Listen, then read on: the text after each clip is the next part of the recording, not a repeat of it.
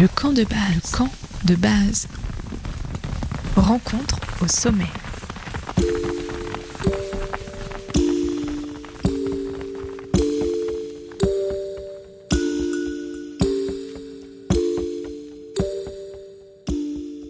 Bienvenue dans la saison 3 du camp de base, l'émission des rencontres au sommet.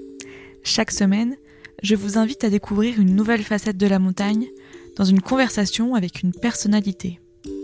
Ensemble, on contemple les grands espaces et on se raconte des histoires.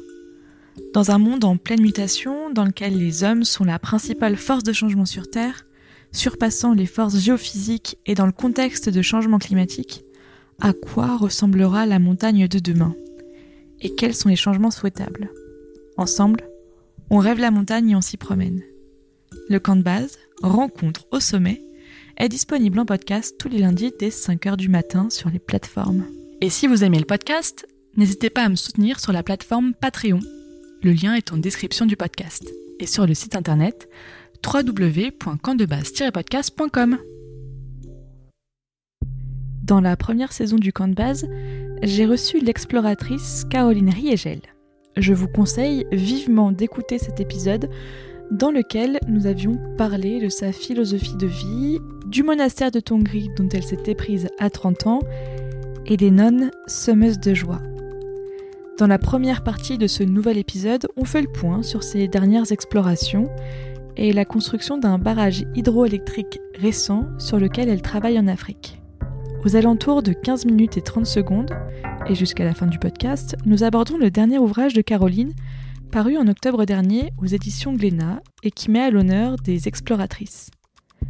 L'aventure, ou cette capacité à repousser le principe même de peur, avec Caroline Riegel, c'est l'épisode 50 du Canvas, et ça commence dès maintenant.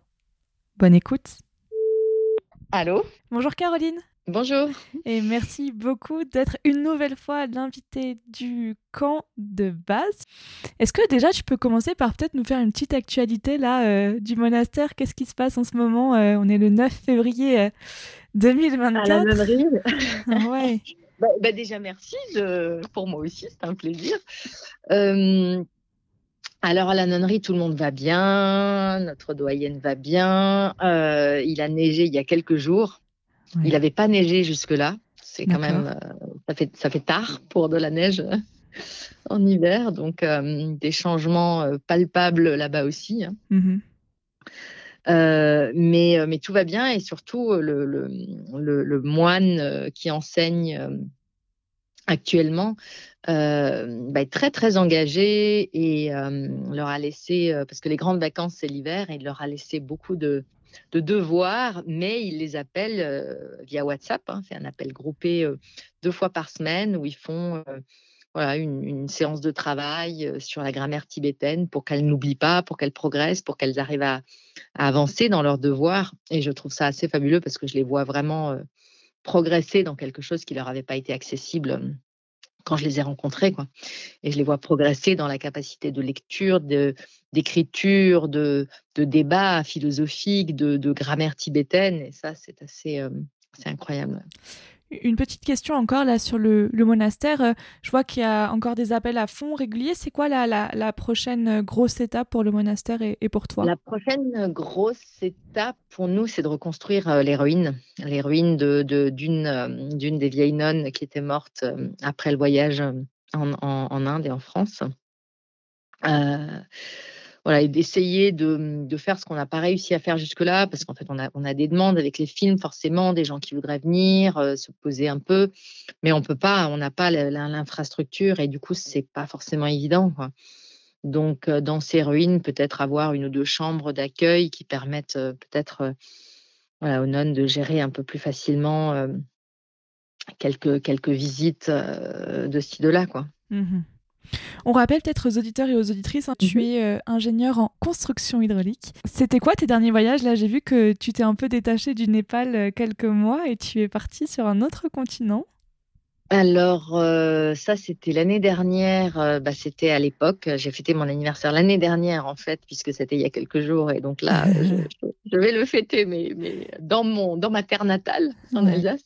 Il y a un an, effectivement, on était parti en Antarctique, en péninsule antarctique, deux mois en voilier. donc ça a été une découverte assez particulière assez différente en effet. Et puis en fait, depuis juin, je suis en forêt vierge gabonaise, là où j'étais il y a 20 ans. C'est assez incroyable en fait que je me retrouve là-bas 20 ans après pour la construction d'un chantier de barrage. je, suis arrivée là par un hasard un peu rocambolesque alors que je n'étais plus trop dans, cette partie de ma vie, dans ce métier d'ingénierie depuis ces, quelques, depuis quelques années-là. Euh, et puis, je me, voilà, je me retrouve 20 euh, ans après dans cette forêt vierge où je, reviens avec l'héritage d'un livre, d'une mémoire de cette année rocambolesque vécue il y, a, il, y a, 20 ans. Cette année un peu dingue. Et ça l'est toujours autant. Et euh, voilà je, je, reviens un peu comme aux sources avec la pleine conscience des, 20 années d'expérience que j'ai acquises depuis. Et, euh, là, c'est assez, euh, assez extraordinaire. Ce, livre dont tu parles, c'est Éclat de cristal? Je me Tout à fait. Oui, c'est ça. Hein. Hmm. C'est Éclat de cristal qui raconte cette année en forêt vierge. Est-ce que tu as retrouvé la même forêt que tu avais quittée il y a, il y a 20 ans ou... Ouais. Non, je retrouve vraiment la même forêt. C'est pas un endroit où on voit de manière aussi euh, flagrante les changements climatiques. Donc j'ai vraiment l'impression de retrouver la même forêt ce qui est assez fou, c'est que j'arrive dans un pays qui a peu changé. Euh, je retrouve les gens que je connais sur la piste. On est vraiment hein, dans une, bout de piste. Il y avait, euh, quelques, petits hameaux d'orpailleurs. J'ai retrouvé des gens que je connaissais dans le village, des gens que je connaissais, des gens qui me reconnaissent. Voilà, des gens qui travaillent sur les barrages sur lesquels j'avais travaillé euh, il y a 20 ans. Euh, euh donc c'est assez dingue parce que j'ai l'impression que le temps euh, n'avait pas tant fait son œuvre dans ce petit bout de, de, planète, dans cette forêt vierge. Et en même temps, on est en train de construire un, barrage hydroélectrique. Ce sont des Chinois, euh, l'entreprise de construction, ce sont des Chinois. On, a vécu le putsch militaire, la, descente, enfin voilà, la fin de, la dynastie Bongo. Mhm. Euh, on est dans un monde euh, tout, numérique, des réseaux, etc. Et donc j'ai l'impression, là aussi, et comme au Gabon finalement, où je vois les changements je les vois avec un certain recul, je les vois dans une, dans une, dans une zone géographique restreinte, contrainte. Euh, là, je me retrouve un peu hors du temps et en même temps, on n'est plus à la même époque. Donc c'est assez intéressant euh, de voir cette, euh, cette évolution aussi. Tu parles de, effectivement de la fin de cette dynastie, de, cette dynastie qui était pas seulement, pas seulement. Vraiment, on n'est plus à la même époque et pourtant dans cette forêt vierge, rien n'a changé. Ouais. C'est ça qui est fou c'est qu'on n'est vraiment plus dans le même monde aujourd'hui, dans un monde numérique, le monde des réseaux sociaux, on n'est plus dans le même monde qu'il y a 20 ans. Pas du tout. Vraiment, c'est. Et en même temps, euh, comme dit, vraiment, dans cette forêt vierge, c'est la, la, nature euh, brute dans toute sa vitalité et il n'y a rien d'autre. Et tu es tout nu face à cette forêt et tu es toujours aussi tout nu face à cette forêt quand, tu, es, quand tu y es. Quoi. Euh, et les gens qui vivent là-bas, non, pas grand-chose à changer, justement. C'est ça qui est fou. Et à quoi ressemblent-elles euh, alors tes journées euh, dans cette euh, forêt vierge pour bah lequel tu es là, là pour travailler Là, c'est dense, il y a beaucoup. En fait, ce qu'il faut comprendre sur un projet comme ça, qui est un projet où il y a plusieurs centaines de personnes, des Gabonais, des Chinois, des, des, des, Africains, des, Blancs, des, 80% des problèmes ne sont pas forcément techniques, même si la part technique euh, demande beaucoup d'expertise, beaucoup d'expérience. Mais 80% des problèmes, c'est de la capacité à vivre ensemble, parce qu'en fait, on vit ensemble. On vit dans cette forêt vierge, dans un lieu isolé, sans réseau, sans. Là, c'est pas juste. Je vais au travail le matin et je rentre le soir, en fait. Mmh. Euh, donc, il y a cette notion, cette, dimension collective. et la majorité des problèmes, c'est la capacité à communiquer, à gérer l'information, à la canaliser, à, se comprendre, à... et ça c'est incroyable. En fait, à subir, à, subir et à gérer aussi les pressions euh, et, tous les paradoxes, parce que parce que euh, voilà, ce sont des gros projets euh, qui impliquent pas mal de comment dire, d'ambitions euh, différentes selon les partis, mais il y a un but commun qui est euh, construire ce barrage le mieux possible et le plus vite possible, hein, ou en tout cas avec le moins de retard possible. Et faut rassembler les gens autour de ce but commun. Faut rassembler les gens autour de cette, euh, de la richesse intrinsèque d'un tel projet, c'est-à-dire le, le, le, privilège de vivre dans un univers de nature comme l'Antarctique, comme, comme l'Himalaya, comme c'est des univers bruts, c'est des univers extrêmement puissant, extrêmement nourrissant en fait. Hein, et sur un projet multiculturel où là aussi c'est une, une richesse incroyable que de côtoyer des gens de différentes langues, de différentes cultures, de devoir vivre avec eux, et en fait des gens dont, rien que la, la, présence nous amène à sortir de notre zone de confort. Et c'est ça l'enrichissement véritable d'un tel projet. Mais on passe beaucoup, très facilement à côté de ça parce que parce qu'on se laisse happer par les pressions, par les par les, les, contraintes, par les peurs, par les incompétences, les difficultés, par et en fait, c'est voilà, tout tout et puis par le, le le les procédures, le, le, le, contractuel derrière tout, derrière lequel, quand on manque d'expérience, de recul ou de, voilà, où on, se planque en fait trop facilement euh, et, on se rend compte que rien n'avance, que rien ne va, parce que les choses ne peuvent pas fonctionner comme ça. Et ça, c'est très intéressant, c'est-à-dire que on, blinde, on blinde de procédures, de, on veut du zéro risque, on veut que tout soit parfait, les, contrats, etc. Ça n'a jamais été aussi, euh, aussi, aussi blindé, aussi, aussi complet, etc. Et en même temps, ça marche pas mieux. Et ça marche pas mieux parce que la réalité de ce genre de projet, c'est que de toute façon, les choses sont biaisées à la base. C'est l'aventure à l'état pur. Et l'aventure à l'état pur, tu ne contrôles pas tout. Ce n'est pas possible. Tu es en forêt vierge avec euh, une saison des pluies quand il pleut euh, deux mois chaque jour. Bah, tu peux peux pas avancer les choses si simplement parce que euh, il y a eu un Covid entre temps, parce que etc. Et donc, euh, là, on en revient à cette notion d'exploration, la capacité à explorer. Euh, le principe même de l'aventure, c'est quand même à un moment donné d'oser, euh, de, de, ne pas avoir peur, de repousser cette notion de peur et de risque en fait. Ça ne veut pas dire qu'on prend n'importe quel risque, n'importe comment, mais il faut, il faut, le, il faut le gérer, il faut l'aborder, non pas sous l'angle de la peur, mais sous l'angle de la d'une certaine volonté euh, et d'une certaine capacité d'action. Euh, sinon, ça marche pas. Et en fait, je me rends compte que beaucoup de gens n'arrivent pas à faire ça parce qu'on se, on se planque derrière justement les procédures, le contractuel, etc., parce qu'on est un petit peu coincé par, euh, par la peur. Hein, peur de, de, de, ne pas de, de, pas de pas de pas réussir, de se faire avoir, de se faire euh, de, de la, capacité justement à, explorer, c'est quelque chose qui te tient euh, depuis euh, tes plus jeunes années. Une dernière question sur euh, cet ouvrage-là d'envergure sur lequel tu travailles sur le continent africain avant de venir au cœur du sujet qui est le livre Une histoire des grandes exploratrices pour que les auditeurs et auditrices comprennent bien ce, que tu viens de, ce que tu viens de nous dire. Peut-être qu'il est important aussi de détailler les enjeux d'un tel ouvrage de barrage là où tu travailles en forêt vierge C'est quoi les enjeux en fait euh? ben, un barrage hydroélectrique, c'est quand même euh, vraiment, euh, ça contribue vraiment au développement d'un pays. Hein. C'est de l'apport en eau, en électricité. Mmh ça peut être l'un ou l'autre, ça peut être l'un et l'autre, ça dépend des, types de barrages. Mais là, en l'occurrence, l'électricité dans un pays, à Libreville, où, il manque d'électricité. Hein.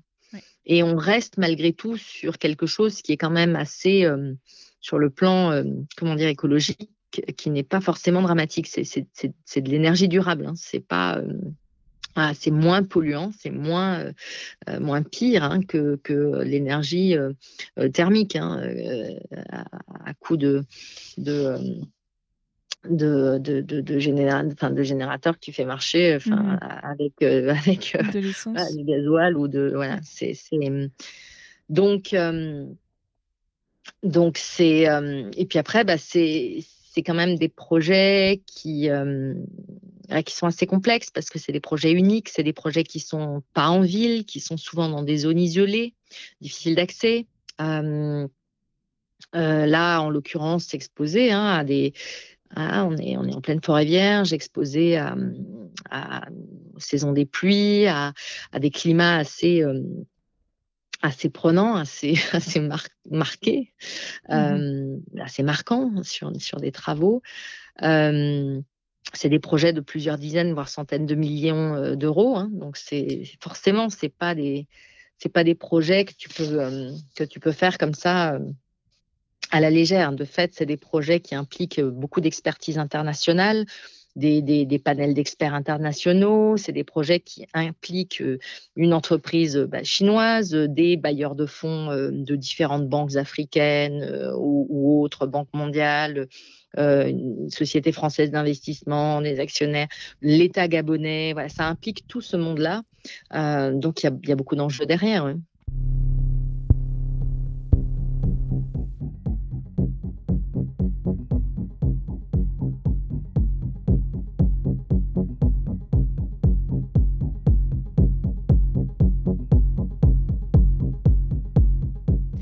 Alors l'année dernière, il y a aussi euh, un livre euh, que je rappelle s'appelle Une histoire des grandes exploratrices qui est sorti en librairie le 18 octobre 2023.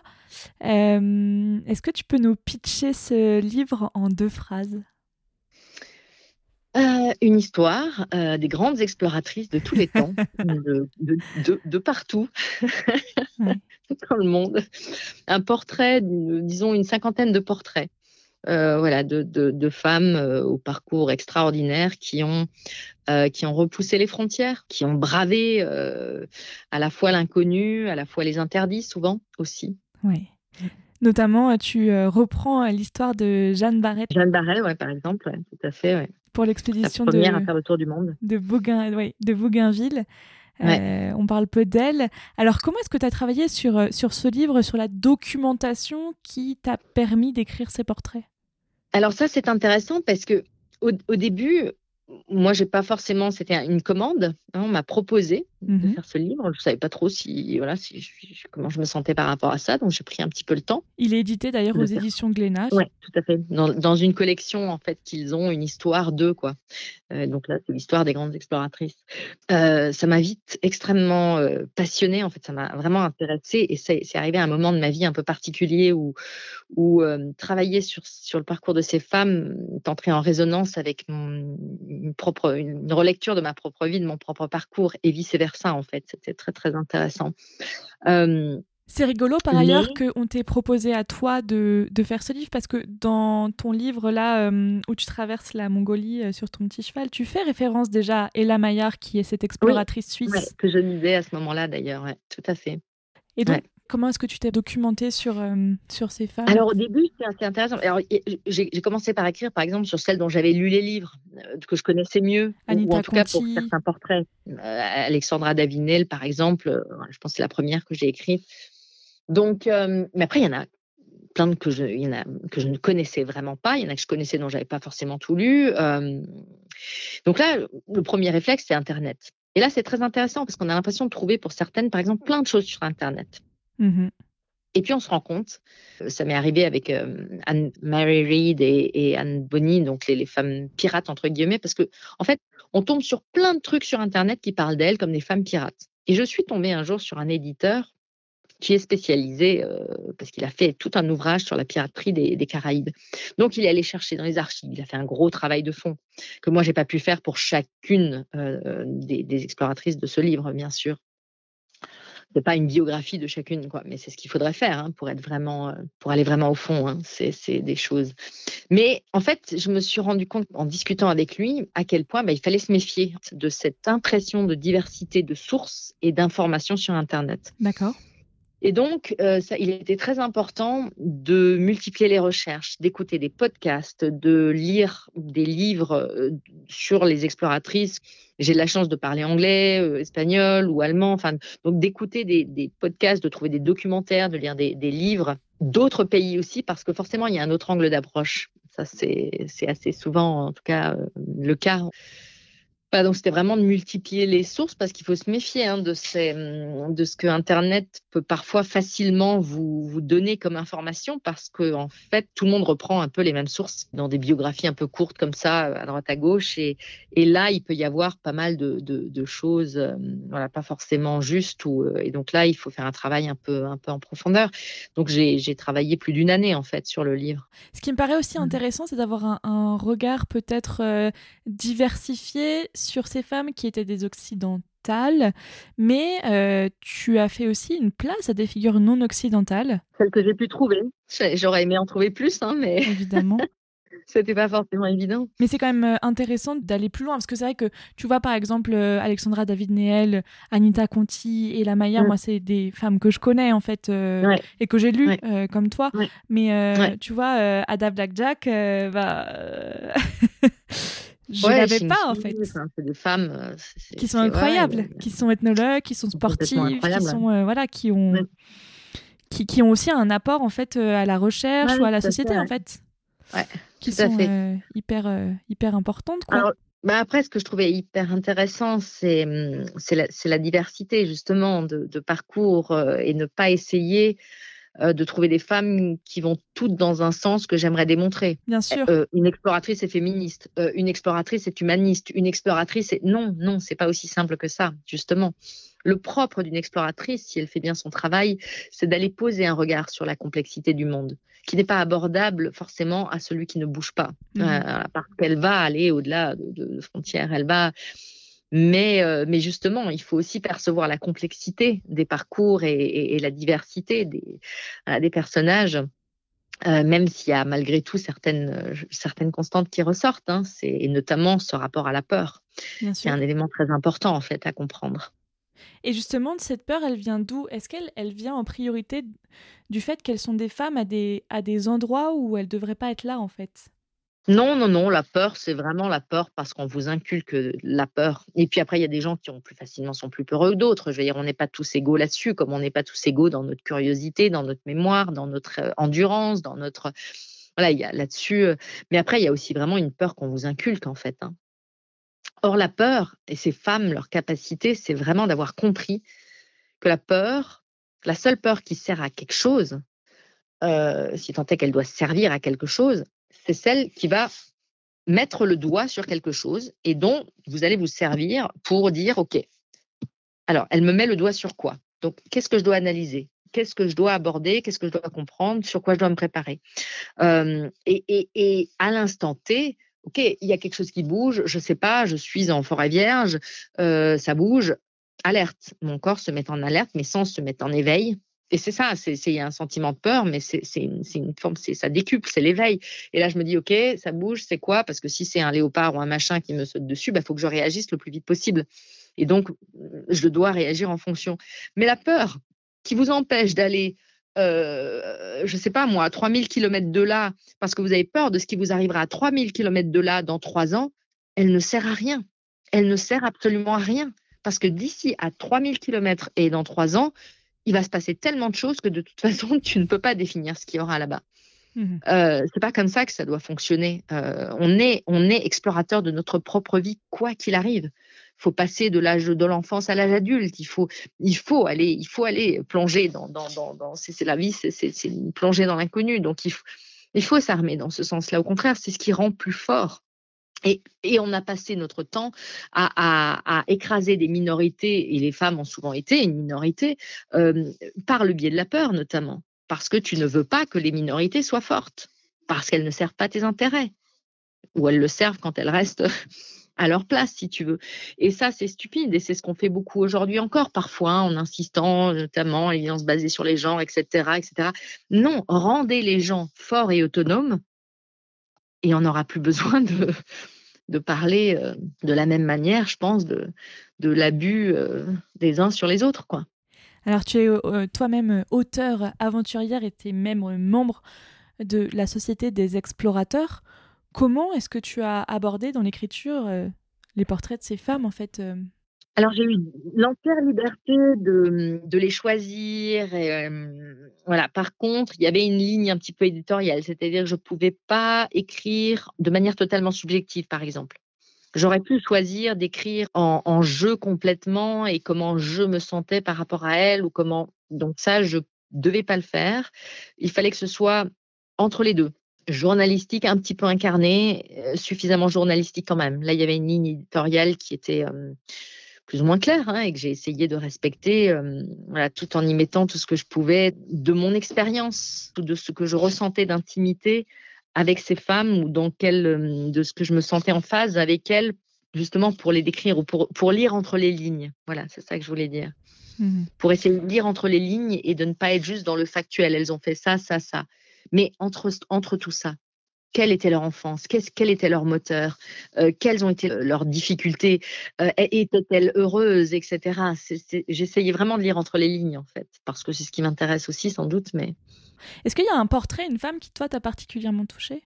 Bah, moi, je pense par exemple à Gertrude Bell parce que hum, on connaît beaucoup Alexandra Davinel, mais Gertrude Bell, qui a cofondé l'Irak, qui a été euh, le mentor de, de, Laurence d'Arabie. On retient Laurence d'Arabie comme un homme absolument extraordinaire.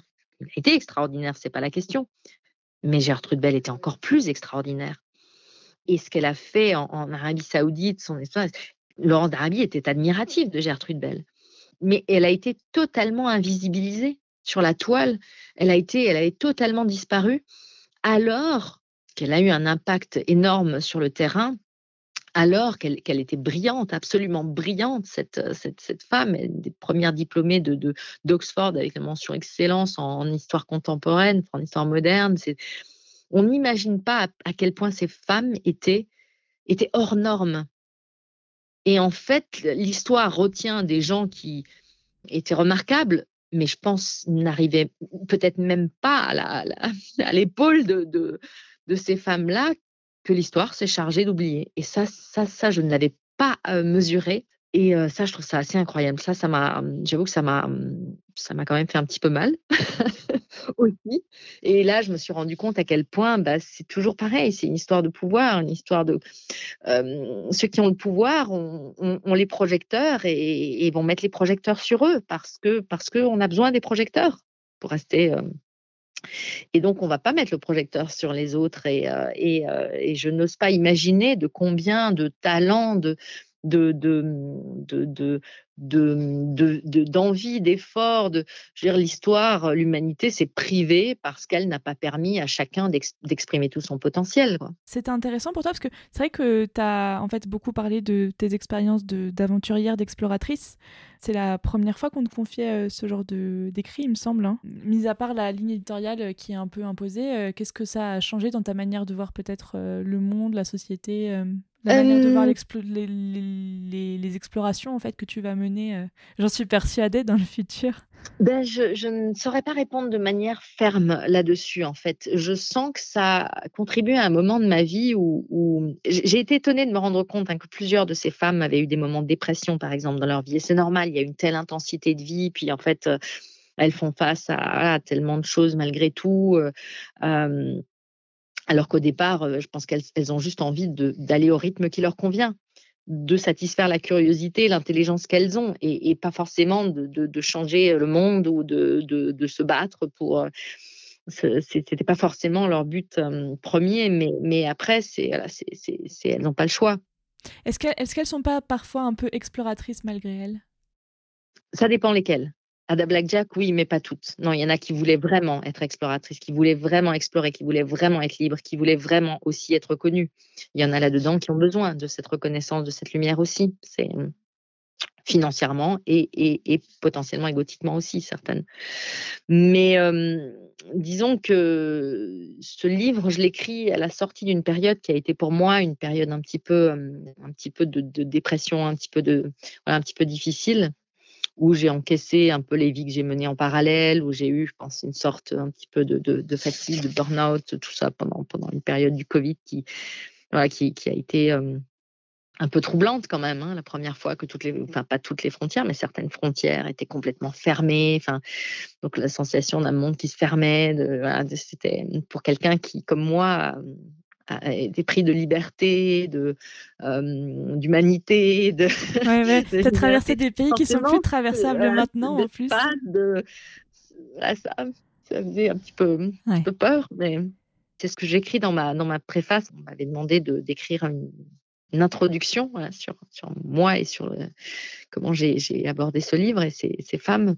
C'est ce syndrome de l'imposteur. J'ai longtemps effectivement eu du mal à, Autant sur le terrain, je n'ai aucun mal, je n'ai pas peur, je n'ai euh, pas de mal à m'affirmer ou à voilà, c'est vraiment euh, parce que je suis une femme de terrain. Autant dans le voilà sur scène euh, entre guillemets, quand je dis sur scène, c'est un petit peu dans le monde de la représentation. Hein, donc, dans le mmh monde des, médias, dans le monde où il faut se mettre en avant, se faire connaître l'âge, c'était un petit peu plus compliqué pour moi, mais pas seulement dans le domaine de l'aventure, aussi dans mon domaine d'ingénierie, peut-être parce que je faisais un peu tout ça en parallèle aussi, et du coup, j'avais, j'avais, oui, j'ai vraiment eu des difficultés à, et, et, ça, ça a complètement changé.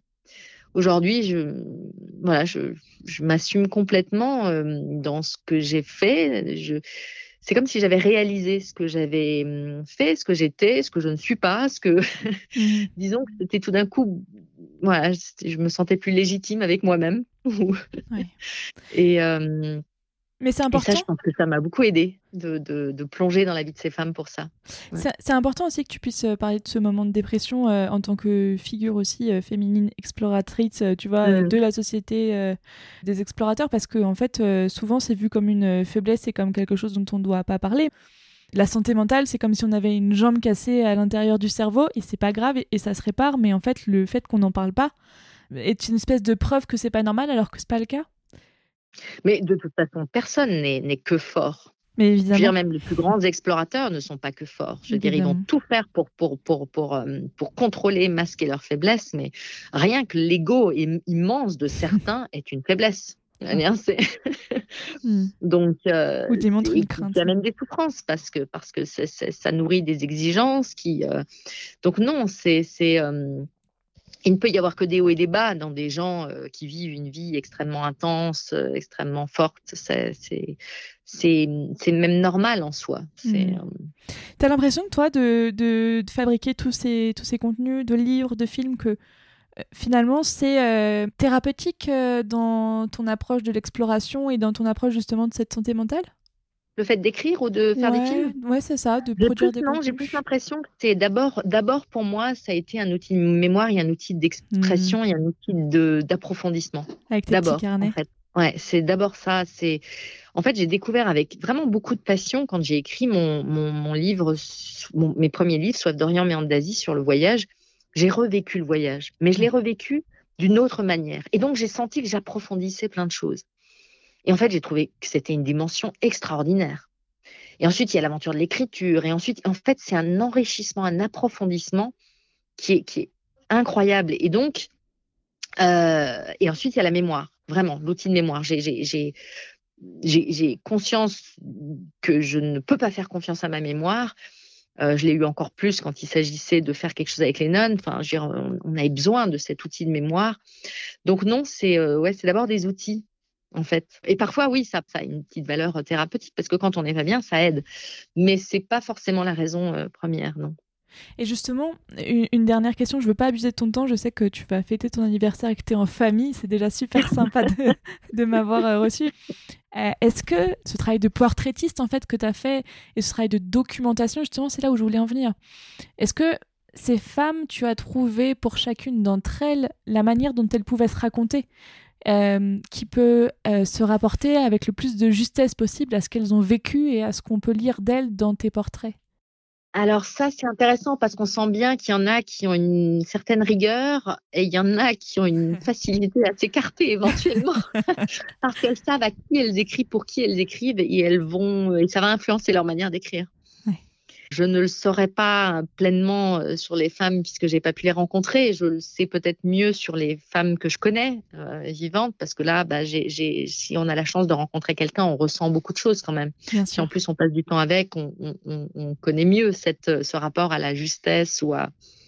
Après, il y a l'art de raconter. Hein. on peut être juste et raconter merveilleusement bien. Et puis, euh, voilà, là-dessus, tout le monde n'a pas forcément les mêmes les mêmes âmes ou les mêmes, la même manière hein, de, de, de, faire et de dire. Mais euh, non, pour certaines, écrire a aussi été un moyen d'avoir de l'argent. D'accord. Euh, clairement.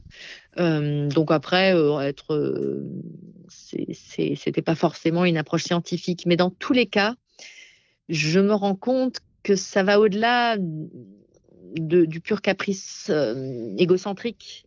c'est quand même très intéressant quand un être humain laisse un héritage de sa vie aux autres. Hmm. Voilà, c'est un peu de cette mémoire qui n'est pas la nôtre. Et donc, c'est un peu de cette matière qui nous permet euh, d'approcher, de comprendre le regard de l'autre hmm. euh, et donc d'élargir le nôtre. Et cette matière, elle est très intéressante quoi qu'il en soit, c'est toujours pareil. Il faut jamais en faire une Bible. Hein. Non. il faut en faire quelque chose qui est un, un, un regard parmi d'autres. Mais c'est intéressant et merci donc à toutes celles qui ont fait l'effort de laisser quelque chose de bien commun parce que je pense que c'est quand même, ça prend du temps, c'est beaucoup d'efforts éventuellement aussi de le faire. L'écriture peut être douloureuse aussi. Et euh, dans certains cas, euh, enfin, en tout cas, moi, je vous invite à écrire vos propres mémoires. Hein. Ça, a une, ça, a une, vertu, en fait, euh, même si vous n'avez pas de descendance, même si vous avez l'impression que vous n'avez rien à raconter, en fait, vous témoignez d'une époque, vous témoignez d'une vie. Enfin, je pense que Caroline, tu es, es d'accord avec moi pour dire que achetez-vous un carnet et un crayon de papier et amusez-vous à écrire vos mémoires, euh, que ce soit des mémoires quotidiennes, hebdomadaires, mensuelles, mais, mm. mais raccrochez-vous. Euh, c'est rigolo aussi de voir aussi comment on évolue et dans l'écriture, et dans sa vie, et dans ce qu'on raconte, et, euh, et de la manière de l'aborder, en fait. Il y a des problèmes qui sont des problèmes à un moment de vie ou qui, sont, qui paraissent abyssaux, et puis en fait, en avançant, on se rend compte que c'est pas... Tu as totalement raison, Émilie. Je suis entièrement d'accord avec toi. C'est Une dernière question. Euh, et après, promis, je te laisse. Euh, c'est quoi la suite de tes aventures là qui arrivent alors là, je, là je, suis, euh, je suis au Gabon sur ce chantier. Donc là, je suis pleinement là-dedans. C'est très rocambolesque, autant qu'il y a 20 ans. Donc peut-être qu'il y aura une suite avec la cristal. en tout cas, je m'applique à prendre la matière tous les soirs pour avoir la mémoire, pour pouvoir éventuellement écrire. Euh, après, je verrai qu'est-ce que j'arriverai, qu'est-ce que j'aurais envie de rendre, de partager de ce, voilà, de cet univers que je vis et de ce que mon travail me permet aussi de faire, parce que c'est toujours ça. Hein, il faut, il faut tout. Euh. Mais pour l'instant, il fallait déjà que je prenne en main un petit peu ce chantier, euh, voilà où il y avait pas mal de difficultés, que j'amène un peu tout le monde à, à mieux communiquer, à aller dans la même direction, à se, pour qu'on arrive à travailler un peu mieux ensemble. Et euh, voilà, donc ça, c'est déjà extrêmement prenant et extrêmement passionnant. Donc, euh, moi, je, pour l'instant, je savoure euh, vraiment très, très fort ce privilège d'être en, pleine forêt vierge. Merci infiniment. Mais je vais devoir retourner voir les nonnes. Mais, mais oui, mais oui. Voilà, parce que je peux pas les oublier. Mais non, mais, mais de toute façon, j'imagine qu'elles sont toujours un petit peu avec toi. Oui, oui, oui, mais on s'appelle régulièrement. Hein. là, là d'ailleurs, euh, pendant que tu m'as appelé, euh, enfin juste avant, euh, il y a Pounsock Dolma qui m'a appelé là parce que il va falloir qu'on les appelle demain tous ensemble. Ouais. oui, j'imagine qu'elle se languissent de toi et que tu ne perds pas le fil de, cette, de ce joli monastère de Tangri. Mmh. Merci infiniment, euh, Caroline, d'avoir euh, répondu à l'invitation. Euh, je sais que les moments en famille, c'est hyper important. merci de, voilà, d'avoir répondu, c'est hyper appréciable. Et j'espère qu'il y aura un troisième volet dans la suite de ces aventures. j'aime beaucoup suivre. J'aurai un peu plus de temps.